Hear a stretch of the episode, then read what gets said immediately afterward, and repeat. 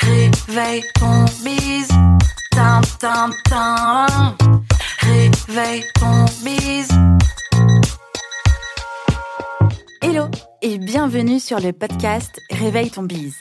Je suis Justine, mentor podcast et business. J'aide les entrepreneurs à développer un business qui leur ressemble grâce au Human Design et sans prospection grâce au podcast. Tous les lundis à 6h, je me mets au défi de vous partager des conseils et de l'inspiration pour vous réveiller, vous et votre business. Est-ce que vous êtes prêts à attaquer cette nouvelle semaine à fond? Moi, je le suis. C'est parti, bonne écoute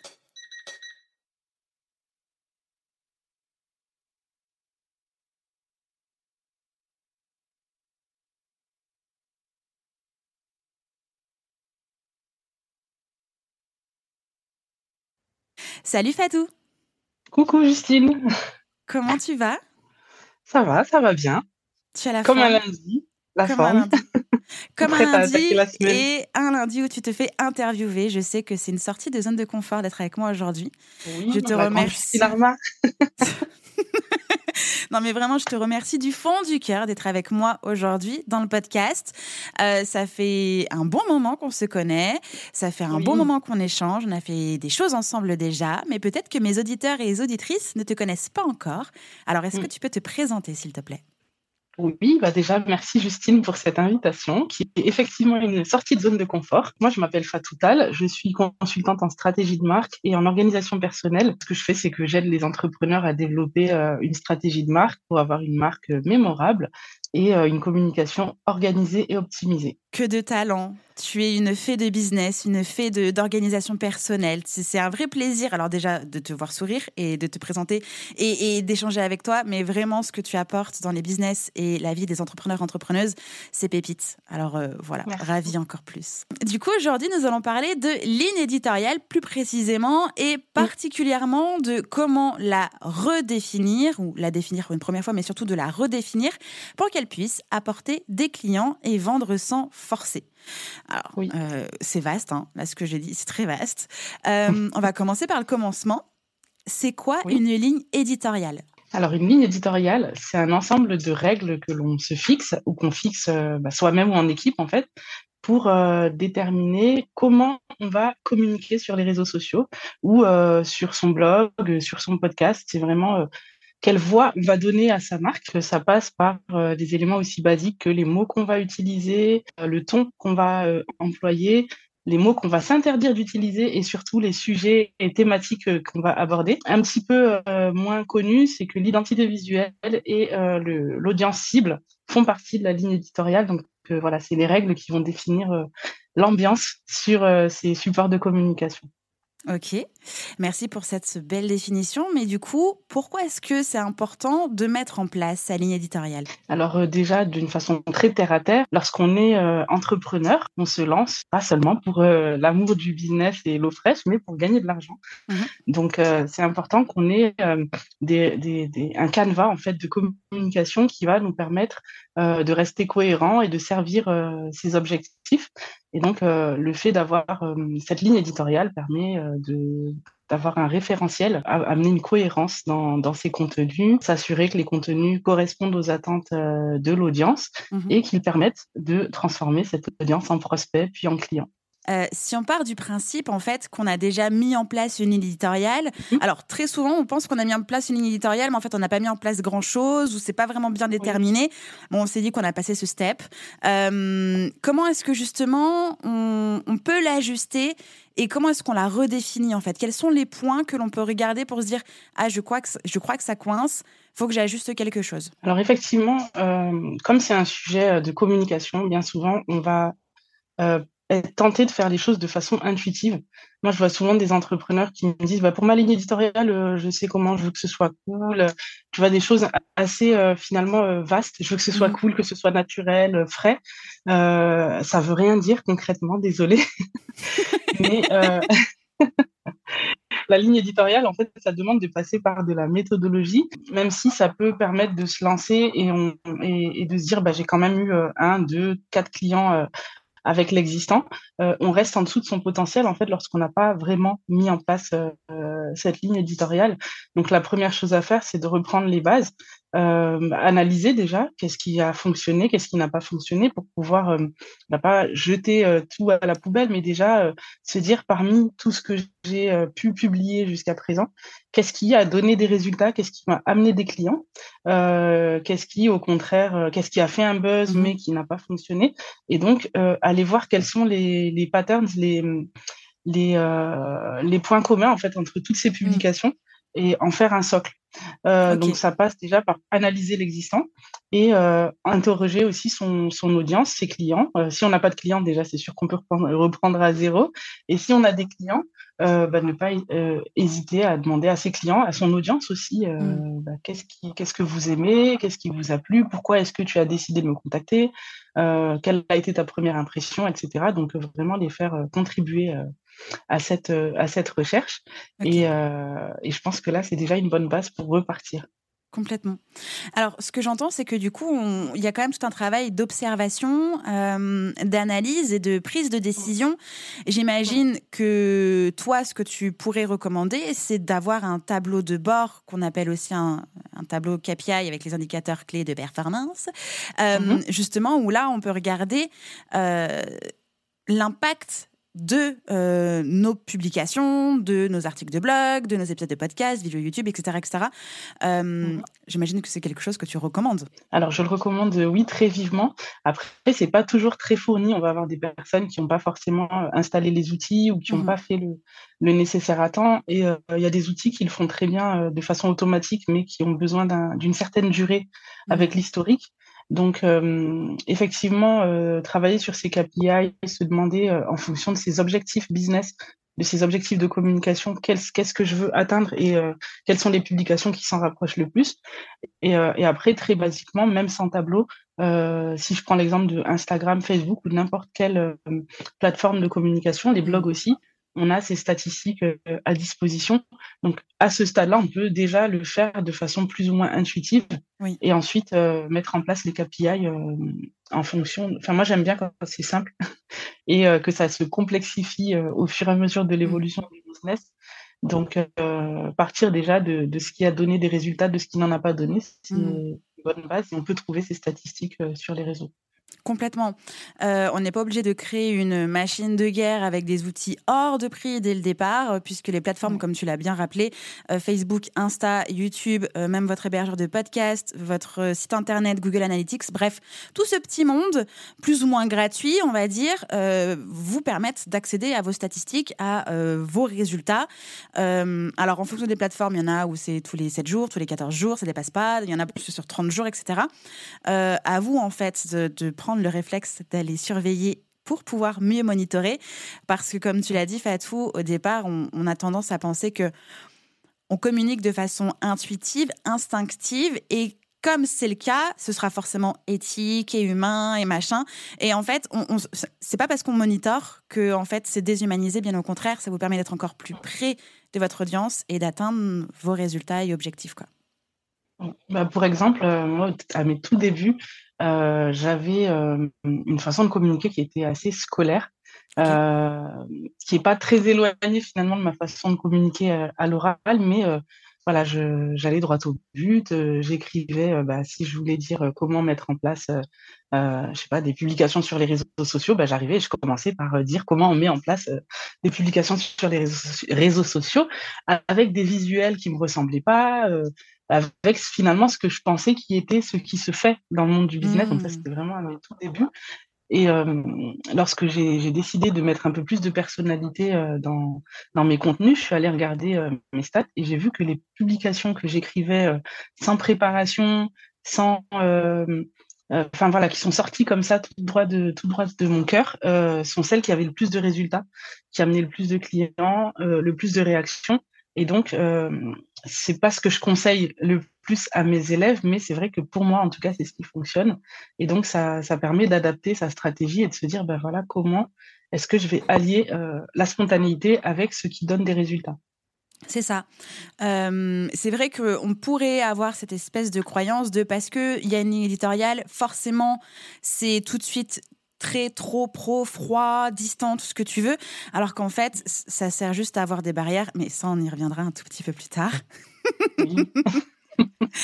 Euh, donc du coup, si on résume là, ce qu'on s'est dit depuis ces quelques minutes, on a compris euh, ce que c'était une ligne éditoriale, on a compris l'importance de mettre en place une édito euh, pour son business, pour son projet plus globalement, que justement nous pouvons l'ajuster et la redéfinir parce qu'on a conscience et connaissance de l'existant, de ce qui a fonctionné et pas fonctionné.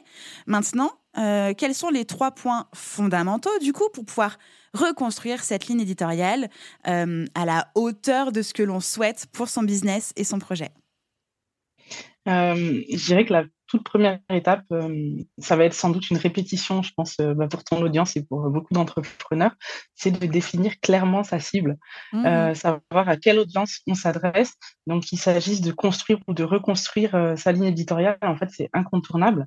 Donc, soit on va, on va aller identifier à quel public on s'adresse si on part de zéro, construire une fiche persona qui représente dans un premier temps le client idéal, mais aller confronter ça au terrain avec des enquêtes qualitatives, des mmh entretiens et des questionnaires. ça passe aussi par des enquêtes sur les réseaux sociaux, sur dans les commentaires, sur Amazon, les forums de discussion. Enfin voilà, mener euh, sa petite enquête un petit peu partout et euh, interroger aussi son audience quand on en a déjà une ou ses clients euh, pour en savoir plus, pour mieux les connaître et, du coup pouvoir créer quelque chose qui soit conforme à leurs attentes, à leur style, à leur façon de, de s'exprimer, de consommer du contenu. Ça, c'est vraiment fondamental et ça ne peut pas s'inventer. La deuxième étape euh, pour créer euh, donc une ligne éditoriale, c'est euh, bah, de créer du contenu qui soit cohérent et de qualité par rapport aux attentes de son audience. Donc, on va commencer par réfléchir aux, thématiques phares qui vont, qui vont permettre de répondre aux problématiques de son persona, sans oublier les thématiques commerciales et autopromotionnelles, mais sans en faire trop non plus. On va réfléchir aussi euh, au visuel, à l'identité visuelle qui va permettre euh, bah, d'attirer euh, son audience Est-ce qu'on amène une touche nostalgique, quelque chose de, plutôt original, quelque chose de, créatif, de dynamique Ça va vraiment dépendre, quelque chose de très féminin ou pas. Ça va dépendre vraiment de, son audience. et une fois qu'on a créé ce contenu cohérent. Je pense qu'on pourra rentrer dans les détails euh, après. Euh, on entre en contact très concrètement avec son audience. Donc, euh, on a tendance à se dire, bah, maintenant que j'ai mes visuels, j'ai mes publications, j'ai tout planifié, j'ai tout organisé, je publie et il se passe rien, j'ai pas de clients. Et c'est là, mmh. en fait, qu'il faut, c'est là que le travail commence. En fait, c'est que ces clients vont pas atterrir tout seuls sur ton compte Instagram. Il va falloir ben, engager, interagir, donc euh, aller échanger avec des personnes euh, en toute sincérité. Hein, euh, mais l'algorithme d'Instagram, de toute façon, et de tous les réseaux sociaux, les algorithmes sont capables de savoir qui sont les personnes à qui tu t'adresses, quels sont tes centres d'intérêt. Et donc, normalement, sur ton feed, tu dois déjà avoir pas mal de comptes avec lesquels interagir. Il y a les hashtags. donc, l'idée, c'est vraiment de pouvoir bah, attirer l'attention des gens vers, vers ton contenu. Et enfin, euh, bah, proposer des appels à l'action, euh, parler de tes offres, euh, diriger les personnes vers ce, qui te, ce que tu leur proposes comme solution. Mmh Donc, les appels à l'action, c'est souvent négligé, mais ça fait pour moi partie intégrante de la ligne éditoriale. la façon dont tu les formules, ce que tu proposes, quelle est l'étape suivante. Donc, tout est un petit peu lié dans, le marketing, ça, demande aussi de travailler en amont sur son tunnel de vente. Mais comme on est sur le sujet euh, d'attirer ses clients par la ligne éditoriale, je pense que c'est important de le souligner. Complètement. Euh, c'est vrai qu'en fait, la deuxième étape et la troisième étape, c'est enfin, la suite logique. C'est relativement la même chose. À partir du moment où tu commences à créer du contenu qui va répondre aux attentes, bon, bah, en fait, le but du jeu, c'est je crée du contenu, je rentre en conversation avec ces personnes-là, je me rends visible euh, et je ne lâche pas, en fait, tout simplement. Oui. Oui, je ne lâche pas. Très important parce que euh, on ne maîtrise pas finalement euh, le délai sous lequel ça va donner des résultats. Ça. On a tendance à avoir peur de tonton l'algorithme, mais très concrètement, les algorithmes sont basés sur la réalité des, des comportements humains et très naturellement, en observant même soi-même, lorsque je découvre un compte, je vais regarder les stories dans un premier temps et les posts, puis je vais commencer à liker au bout d'un certain temps. Et puis, au fur et à mesure que la relation se développe, entre guillemets, qu'elle est nourrie par le créateur de contenu, je vais commencer à répondre aux box en story, à réagir, mmh. et puis ça va devenir une routine. Et eh bien, c'est ce que fait l'audience. Donc, il ne faut pas se décourager.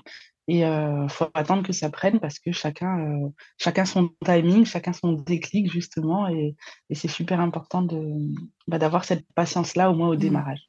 Oui, Totalement, tu fais bien le préciser. la stratégie de contenu qu'on appelle aussi l'inbound marketing, c'est quand même une stratégie qui porte ses fruits quand c'est bien mis en place, mais on est quand même sur un timing moyen, long terme. Ce n'est pas de l'immédiateté en dehors d'un super buzz de je ne sais quoi. Donc, il faut faire preuve de patience, de persévérance, euh, d'observation, d'analyse et itération totale tout le temps. Complet, complètement. Et je suis contente que tu parles euh, de ce super buzz parce que justement, euh, très souvent, on va se dire, bah, j'ai fait une publication qui a fait X vues, surtout avec cette, cette pression qu'on a à faire des reels à tout va.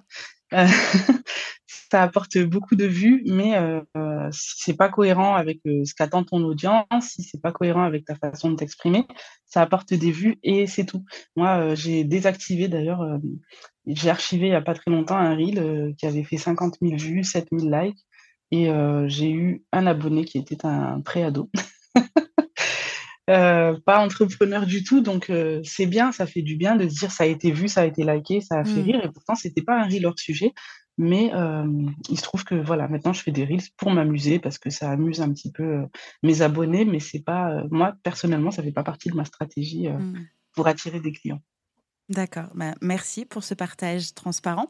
Euh, moi, ça me fait soulever une question justement, c'est que depuis le départ, on parle majoritairement d'Instagram, en tout cas c'est là où toi et moi on est en train de partager nos exemples, mais comment est-ce qu'on fait pour euh, construire une ligne éditoriale, reconstruire une ligne éditoriale quand en fait on a plusieurs plateformes de communication?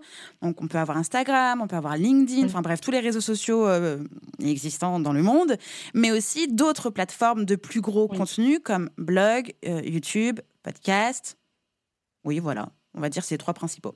Comment est-ce qu'on peut faire du coup sa ligne éditoriale? Est-ce qu'on en fait une pour tout ou est-ce qu'on en fait une par plateforme?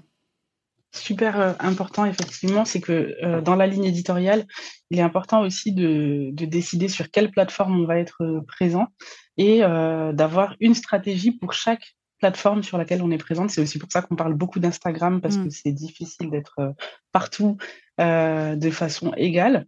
Et donc, l'idée, c'est de mixer bah, la voix qu'on veut porter avec bah, le lieu les personnes avec lesquelles on va, euh, on va s'adresser. Et on peut tout à fait avoir, par exemple, deux personas. Euh, euh un exemple très classique, c'est d'avoir des personnes B2C sur Instagram, du B2B sur LinkedIn, et donc ça va pas être les mêmes attentes, ça va pas être le même type de contenu, mais il y a aussi les pratiques en cours sur chacune de ces plateformes, la façon dont on s'exprime, ce que les gens viennent y chercher. Donc c'est important d'aller chercher des données statistiques euh, de voir par exemple quelles sont les tranches d'âge, même si ça reste des généralités, mais ça peut aider, quelles sont les pratiques sur ces, sur ces différents réseaux, et toujours dans l'analyse de ces statistiques, voir quel type de publication fonctionne le mieux euh, sur euh, telle ou telle plateforme, sous quel format, et, mmh.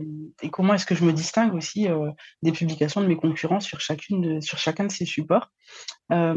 autre élément super important, c'est que les formats qui fonctionnent le mieux, euh, ou voire qui fonctionnent tout court sur une plateforme ou l'autre, ne sont pas les mêmes. Et, euh, et donc, c'est important en amont de se dire, bah, dans ma ligne éditoriale, je vais faire, euh, je sais pas, des carousels sur LinkedIn, des, des, des, posts avec tel type de visuel sur Instagram, et puis sur Facebook, je vais plutôt partager des articles ou que sais-je. Mais l'idée, c'est vraiment de réfléchir pour chacune des plateformes sur lesquelles on va être présente sur mon blog, euh, bah, je vais partager peut-être des sujets un peu plus euh, profonds euh, ou au contraire, je vais faire juste des retranscriptions de mon podcast. donc c'est vraiment en fait une réflexion à avoir pour chacun des supports sur lesquels on souhaite être mmh. présent. Euh, du coup, transition parfaite, mais est-ce que faut noter quelque part en fait sa ligne éditoriale ou on est censé tout garder dans notre tête et ça va fonctionner comme ça? Tu sens l'ironie de ma question ou pas? Oui, mais c'est important parce que la réponse est importante et, et souvent euh, je vais avoir des personnes qui vont mettre leur ligne éditoriale sur leur carnet et qui vont me dire ben moi je sais pas je suis pas très informatique etc mais concrètement il faut le noter. Euh, le support, c'est pas le plus important, ça peut être dans ton carnet, euh, ça peut être sur un support comme Notion, sur Google Docs ou peu importe, mais c'est important de le noter justement puisque ce sont des règles à respecter. Ça permet aussi, bah, dans un, au moins le temps de s'y habituer, d'avoir un référentiel et puis bah, quand tu vas développer ton business, tu pourras le, le faire évoluer. Tout à l'heure, Justine, tu parlais d'itération.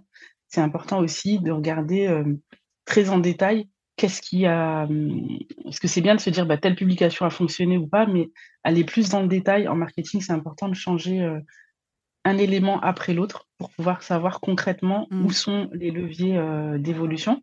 Et donc se dire, ah ben là, depuis, euh, bah, moi par exemple, depuis que j'ai fait évoluer, j'ai fait un petit test sur ma stratégie de hashtag, ça fonctionne moins. Eh bien, je sais que, alors je me suis donné le temps, je me suis noté surtout ne pas changer avant trois mois parce que mmh. Euh, parfois, l'impulsivité peut te donner envie de te dire bah, ça n'a pas marché, j'arrête. Mais maintenant, je sais que ma, stratégie précédente était meilleure. Je vais y revenir. Euh, et puis, à un moment, tu vas dire bah, depuis que je mets plus d'émojis, depuis que euh, j'utilise tel mot, depuis que je vous vois, depuis que je tutoie, j'ai telle ou telle évolution positive ou négative. Et ça, si tu le notes pas, tu vas avoir des difficultés pour voir en détail justement mmh. qu'est-ce que tu peux améliorer pour reconstruire ta ligne éditoriale. Complètement. Et puis pour aller un peu plus loin dans l'étape suivante, euh, de là on part du principe que vous êtes seul dans votre business, seul dans votre projet, seul à écrire votre contenu, mais le jour où il y a une autre personne qui vient travailler avec vous euh, dans votre contenu sur euh, telle ou telle plateforme de communication, cette personne-là ne sait pas lire dans votre cerveau. et donc du coup c'est hyper important de pouvoir noter quelque chose de concret noir sur blanc et de pouvoir le transmettre à votre futur euh, collaborateur, collaboratrice. C'est hyper, hyper important. Complètement. Euh, tu parlais effectivement de où ranger sa ligne éditoriale. ça peut être intéressant aussi d'avoir une charte éditoriale. C'est un peu plus vaste. c'est souvent confondu, mais ça correspond à l'ensemble des règles de mmh. rédaction et de publication de partout. Donc ça, ça intègre aussi la stratégie SEO, euh, le support sur lequel on va faire son site internet, euh, si euh, on décide d'écrire un livre ou que sais-je, tout va être dans cette charte éditoriale et donc la ligne éditoriale peut être enregistrée dedans. Ça va être super important après, ben, lorsque tu as besoin de déléguer, de tout simplement partager ta charte éditoriale et ben, quand tu le fais sur Notion, c'est tout bénef. Mmh. par rapport à, cette histoire de, ligne éditoriale et de, déléguer sa ligne éditoriale, pardon, euh, maintenant qu'on a euh, l'intelligence artificielle qui s'est euh, invitée dans nos quotidiens, bah, je pense qu'il va y avoir une grande différence entre bah, les personnes qui s'appuient sur des outils comme ChatGPT pour se créer des connaissances ou créer une ligne éditoriale et ceux qui justement pourront faire des euh, requêtes hyper précises en disant ben voilà ce que je veux, voilà ce que je sais, et, euh, et peut-être l'utiliser juste pour gagner du temps euh, mmh. en précisant justement ben, toutes les consignes de, de, rédaction et avoir le moins de modifs à faire possible. et puis quand on délègue, quand on est amené à déléguer, souvent c'est qu'on est débordé, donc c'est pas le meilleur moment pour commencer à mettre en place des chartes et des règles de, de rédaction et des process. donc, donc voilà, super important. Exactement, totalement d'accord avec toi. Euh, alors maintenant qu'on a une super ligne édito, qu'on a mis un endroit euh, simple, rapide, mhm. efficace pour y aller, possiblement on a anticipé une future délégation, euh, comment est-ce que finalement ça s'implémente dans son calendrier éditorial? Parce que bon, on est bien content, on sait ce qu'on veut dire, on sait comment on veut le dire, mais du coup, quand? Alors quand euh, Peut-être revenir un peu, euh, et puis ça fera une, petite synthèse de ce qu'on a dit sur la méthodologie de la ligne éditoriale. A une partie super importante, je parlais des thématiques, euh, c'est de se dire, par exemple, je vais avoir des piliers de contenu qui sont des, j'allais dire des piliers. Le, mot me paraît tellement évident que j'ai souvent du mal à l'expliquer, qui vont être des, socles, des éléments phares euh, qui vont revenir et euh, qui vont soutenir l'ensemble de la communication. Et donc, ces piliers de contenu, ça peut être, par exemple, bah, les miens, développement du potentiel, stratégie de marque, je vous donne les, les principaux, mmh et organisation personnelle. Donc, si on prend ces trois piliers de contenu, l'idée, c'est que chacune de mes publications corresponde ou, ou soit cohérente avec l'un et ou l'autre de ces piliers. Mmh à partir de ces piliers, on va pouvoir développer des thématiques qui euh, permettent de dire, bah, si je prends l'exemple de l'organisation, euh, la gestion des priorités, les outils, euh, la gestion du temps, la gestion de l'organisation de l'espace, etc. Et dans ces thématiques-là, on va pouvoir créer ensuite des sujets. Et ces sujets, c'est concrètement le, le, le, le, titre que je vais mettre sur, mon, sur ma prochaine publication mercredi matin. Donc, euh, comment on organise ça? Une fois qu'on a pu euh, faire son petit brainstorming et débloquer un nombre de sujets, c'est tout simplement euh, attribuer des dates. Donc, on a au préalable dans sa ligne éditoriale décidé que on va publier tous les jours ou trois fois par semaine ou un article de blog toutes les deux semaines, tous les mois euh, un, un, email euh, dans sa newsletter euh, tous les lundis matins, tous les mardis après-midi, tous les jours ou tous les, toutes les trois semaines, peu importe. Une fois qu'on a décidé ça, on va pouvoir déjà aller plus facilement vers son calendrier éditorial en se disant, ben, puisque je veux publier trois fois par semaine sur Instagram, je vais publier le lundi, le mercredi et le vendredi. Et après, ça devient assez personnalisé en termes de méthodologie. Je peux décider de publier un pilier de contenu euh, par jour. Par exemple, si j'ai cinq piliers de contenu, sept piliers de contenu, je peux aussi euh, décider de publier un type de format. Par exemple, euh, un reel tous les, tous les mardis, mmh une petite, un carrousel tous les lundis, etc., etc. Donc, en fonction du format, je peux aussi organiser la création de mon contenu en fonction des supports, en me disant ben, tous les lundis, ça va être sur le blog, euh, tous les jeudis et tous les mercredis, tous les mardis, ça va être sur Facebook, etc. etc. Donc euh, ça, c'est pour euh, la façon dont on aborde le calendrier éditorial qui peut être réalisé sur, bah, sur Notion, sur Trello, sur Google Sheets si besoin. Google Sheets, mmh exactement. peu importe, en fait, c'est en fonction des besoins. Maintenant, le, pour le coup, je déconseille quand même le format papier euh, manuel parce que mmh c'est dommage de ne pas pouvoir euh, faire des copier-coller, avoir des rappels et bénéficier de tous ces outils technologiques. On peut aussi euh, faire son calendrier éditorial directement dans les outils qui sont offerts pour programmer automatiquement ses publications, mmh. puisqu'ils offrent d'enregistrer des, des, brouillons. Voilà. Trop bien. J'espère que du coup, ça a bien aidé toutes ces personnes qui se disent Ok, euh, vous êtes bien mignonnes les filles, on a une ligne édito, mais comment est-ce qu'en fait, dans la vraie vie, ça, c'est possible que ce soit implémenté et comment je fais avec un calendrier? Euh, Mais quand même, une petite question, Tarot, je sais qu'on te l'a hautement posée, ou en tout cas, tu as été confronté à la question que je m'apprête à te poser. Euh, est-ce que suivre justement sa ligne éditoriale n'est pas un frein à sa créativité? À toi le micro. ça peut, ça peut être un frein à la créativité. Je commence par euh, les mauvaises nouvelles et par me contredire, mais euh, effectivement, euh, je pense que si on y met du stress, qu'on se met la pression, qu'on essaye d'être quelqu'un d'autre que soi, ça peut être un frein.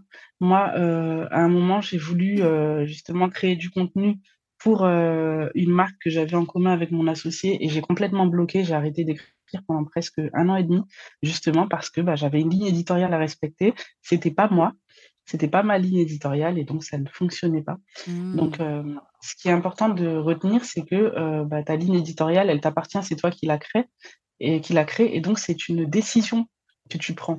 Si euh, tu as l'habitude de parler de façon familière, bah, décide que ta ligne éditoriale sera familière. Tu vas attirer du coup bah, des personas, des personnes dans ton audience qui, qui vont être attirées par cette spontanéité si tu as l'habitude de parler de façon très formelle ou de vous voyer tes clients, ça c'est un sujet qui revient très souvent. Est-ce qu'on est obligé de tutoyer? Si dans la vraie vie tu vous vois que tu es pas à l'aise avec euh, le tutoiement, tutoie dans ta euh, vous vois dans ta mmh. ligne éditoriale. Et, euh, et, du coup, bah, ça sera beaucoup plus facile de la respecter parce que tu seras pas en train de te triturer le cerveau à aller chercher des choses qui n'y sont pas. Euh, donc oui, ça peut être un frein à la créativité si euh, on crée une, ligne éditoriale avec laquelle on n'est pas aligné. et je pense qu'aussi, il ne faut pas s'interdire de, bah, de publier des choses par spontanéité et de se dire, bah, là, j'ai programmé telle publication pour telle date, mais c'est pas ce que j'ai envie de dire aujourd'hui, bah, je vais publier autre chose. C'est tout à fait possible aussi. Moi, je le fais très, très souvent. Euh, on doit pouvoir aussi réagir sur l'actualité, sur les questions de ses abonnés, mmh. et, euh, et, puis euh, bah, suivre l'appel de la créativité. voilà, j'ai trop envie de partager ce poste-là. Maintenant, bah, ça m'est arrivé de publier trois postes dans la journée parce que j'avais trop envie. de les partager et j'avais pas envie de les laisser traîner dans mon calendrier. Bah, c'est pas grave en fait, on fait ce qu'on veut. ton compte Instagram, ton compte LinkedIn t'appartient. Donc fais ce que tu veux. Mmh. Et ce que j'ai envie de rajouter, justement, c'est pour rebondir sur euh, euh, le sujet brûlant, le truc qu'on a envie de dire maintenant tout de suite. L'avantage de mettre en place son calendrier et donc de programmer ou de créer des brouillons, et tu l'as même mhm. dit, c'est qu'en fait, on peut déplacer euh, des choses, faire une espèce de Tetris comme on a envie de le faire, de bah non, en fait, c'est maintenant qu'il faut que ça sorte ce truc, parce que c'est maintenant où j'ai envie d'en parler. Sachant qu'il n'y a pas que les réseaux sociaux aussi, en tout cas, publication réseaux sociaux, on peut aussi prendre la parole très spontanément en story, euh, enregistrer un épisode de podcast euh, comme ça aussi très spontanément et dire c'est bon, j'avais un truc à vous dire et euh, je le mets tout de suite en ligne. Pareil avec YouTube. Pareil avec ces newsletters. En fait, tous les outils qui sont mis à votre disposition vous permettent de prendre la parole quand vous souhaitez euh, maintenant tout de suite parler. Euh, mais n'oubliez pas que euh, mettre en place un calendrier, mettre en place des brouillons programmés va vous aider en fait à garder la tête froide, à avoir de l'air, à ne pas être sous l'eau ni en flux tendu de publication. Parce que si on revient sur l'idée d'une ligne éditoriale et de faire preuve de patience, ça veut dire aussi être régulier dans la création de contenu et dans la publication. Donc en fait, c'est un cercle vertueux qu'on vous invite à construire, euh, tout en étant en fait flexible avec vous-même et flexible en fait avec les outils qui sont mis à disposition. Complètement. Et un autre avantage aussi d'avoir un calendrier éditorial, c'est que ben, on perd plus ses belles idées, on sait où les ranger. On a une boîte à idées euh, mmh. pleine, de, pleine de contenu à développer. Euh, on peut écrire ce qu'on veut. Euh, sans forcément aller jusqu'au brouillon élaboré euh, prêt à poster. Mais euh, voilà, j'ai une idée, bah, je prends mon téléphone, j'écris mon idée dans mon calendrier et je viendrai mettre une date quand ce sera le, le moment. Et l'autre avantage, c'est aussi que bah, y a des moments où on n'est juste pas inspiré, on n'est pas, on n'est pas dedans. On a besoin, on en a parlé au début, de garder de la cohérence dans ses publications. Mmh.